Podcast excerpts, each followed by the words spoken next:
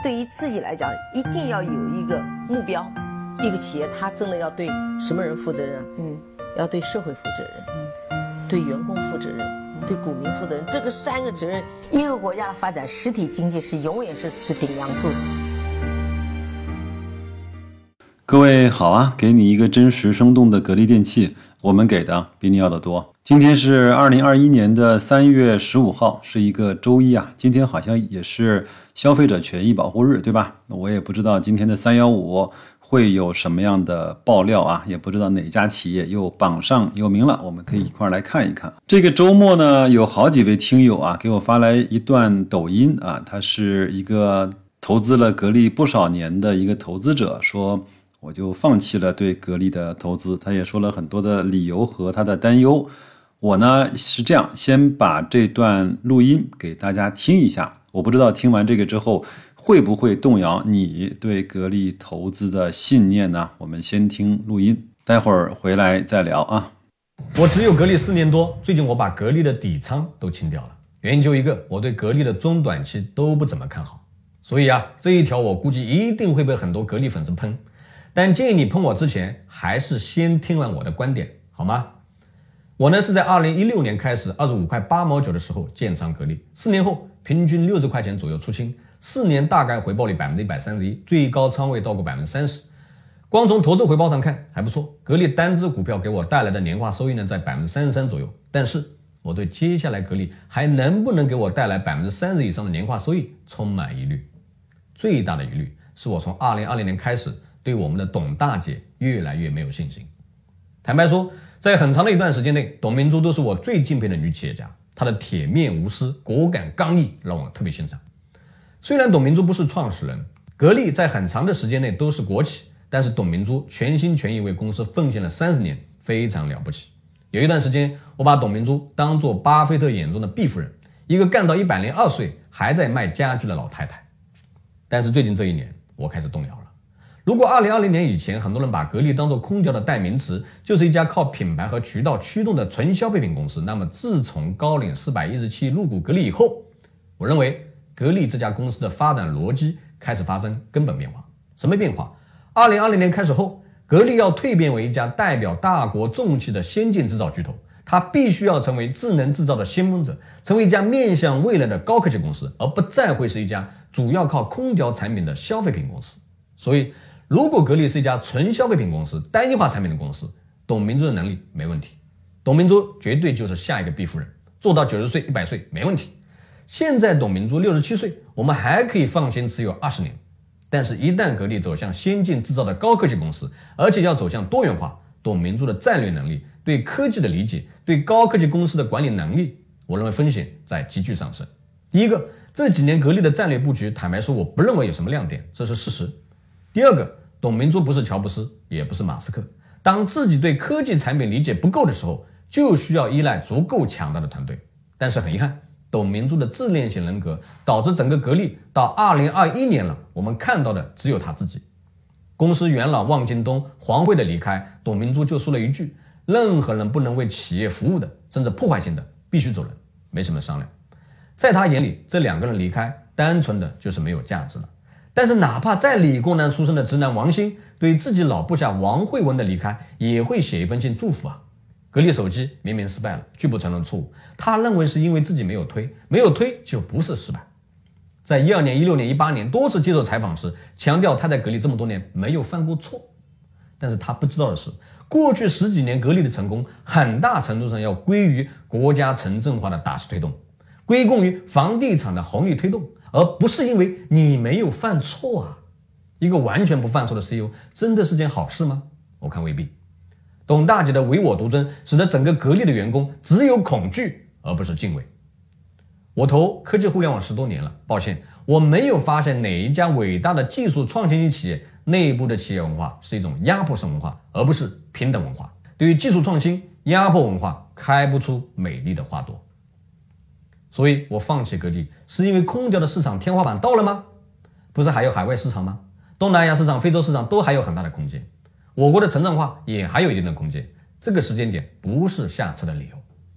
格力的多元化错了吗？没错，凡是格力 to B 产业的产品，比如格力芯片、格力模具、格力高端装备，甚至格力医疗器械，我认为都切得很好。十年磨一剑，慢慢做，总会走出来。但是所有面向 to C 的格力产品，接下来我都有点担心。为什么？格力不够酷，不够懂未来的年轻人。背后的原因呢，就一个：六十七岁的董大姐太自负了，她不愿意走下神坛。我觉得格力真正的伟大转机可能出现在当董明珠开始意识到自己不足，开始全力培养下一个方洪波的时候。怎么样？听完之后，你会不会觉得开始动摇你的投资理念了呢？动摇你对格力的持股的信心了呢？这样的声音呢，其实在市场上有很多，他一定会讲出他的观点，吸引你的注意力。我觉得呢，他说的有一定道理啊。那如果让我来挑毛病的话呢，他唯一的一点就是有一点点的短视。还记得吗？我给大家分享段永平投资的一些方法的那些节目里呢，我讲过一个段永平的观点。他说，文化呢也是一个好企业的护城河。那好企业的领导者重要吗？当然重要。那如何确保在好企业中那些历任的领导者都优秀呢？段永平是这么说的。他认为，一个好的企业文化。大概率会能够推选出来更加好和更加适应这个企业的领导者。在我们认为很多很好的企业呢，我看到了他们其实都还有不错的这种传承。他的接班人啊、副手也好呢，我觉得都也还不错。比如说王石和郁亮，任正非和余承东，那柳传志呢和杨元庆，乔布斯和库克，还有很多，对吧？我们其实呢不太会去看到一个很好的企业，由于接班人的问题而导致了它从此走上了没落的不归路。因为一个企业呀，到了一定大的规模之后呢，不是由某一个人可以在里面一言堂的，或者是能够呼风唤雨的。如果是这样的话，这个企业早几年就倒闭了。当然，我承认格力呢在最近的几年面临着转型的阵痛。或者是风险转型呢，就得分转得成和转不成。步子如果小了呢，被市场所抛弃；步子如果大了呢，扯着自己的爱个也不太好。所以这种把握和信念很重要。至少我看到现在的格力并没有做很多白老师认为他是昏了头的事情。即使是做了个把剑昏了头的事情，我也认为在转型的过程中也无可厚非。最近啊，这些年这些大的企业其实都在忙着转型。还记得华为在几年前说过我自己坚决不做手机吗？还记得万科当时王石也说过我们绝对不进商业地产吗？还记得小米创立之初的时候说我们是一家纯粹的互联网企业，我们要抛弃那些个在线下更低效的模式。现在来看的话呢，它也开出了上千家的小米之家。因为什么呢？因为市场环境是在变化的，人们的购买方式是在变化的，技术的发展也是在变化的。我不相信一个人比企业的拥有者或者是管理团队更加的了解这个企业或者是这个行业。我也不相信，在我们的身边，在各位的身边，有谁经历过百亿级别的投资？如果没有的话，我们可以向这些大佬呢去学习。但是，我想暂时不要用我们的观念去揣度他们的行为。我们能做的事其实不多：学习、思考、信任他，或者是去他的。最近好像。在雪球上刷爆的那个格力的那个呃空气炸锅好像还不错，是吧？那其实我呢在春节期间刚刚买了一个不是格力品牌的空气炸锅，也要两百多块钱。其实我也比较了一下我自己家里用这个和网上格力的那个详情页，我认为格力在这个价位段二九九或者是三百块左右，好像它最近便宜到二五九，对吧？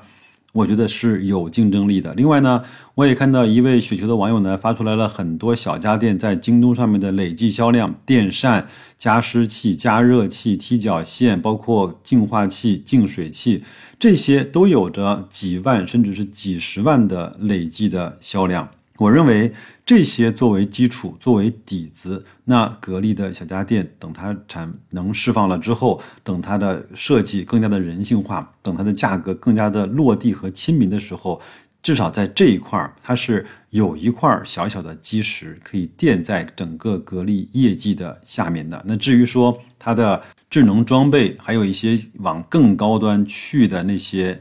呃模块，我认为要给他更多的一点点时间和信任以及耐心，好吗？最后呢，我呢也也分享一下我给几位网友的那个留言和回的那个信息。我有一句话是这么说的：任何一家企业啊，如果每一位投资者都看得明明白白，没有任何的担忧或者是风险，那就不叫投资了，对吧？另外呢，格力呢显然不能够给大家带来年化百分之三十三的回报。如果你的回报预期是这个的话，那我请你提早下车。最后一句话，如果是以几周或者是以一两个月为单位，如果你没有听到自己想听的东西，就对上市公司充满了焦虑，那你要想一想，这个公司真的是能够让你拿着不动不看的公司吗？我记得雪球啊，一年以前有一个。话题叫“孤岛十年”系列，就是如果你在一个孤岛上十年不能够看任何的股票的信息，那你在上岛之前要买入一只股票，你会选择什么呢？我看到很多人选格力啊，信誓旦旦，我真的可以十年不看。但是如果你是真的那个场景的话，这些人还会有那么多人放心的去买格力十年不看吗？我也不知道，我也不知道各位你的选择是什么。如果有兴趣的话，可以在留言区告诉我，好吧？那就这样，祝各位新的一周生活愉快，投资顺利，再见。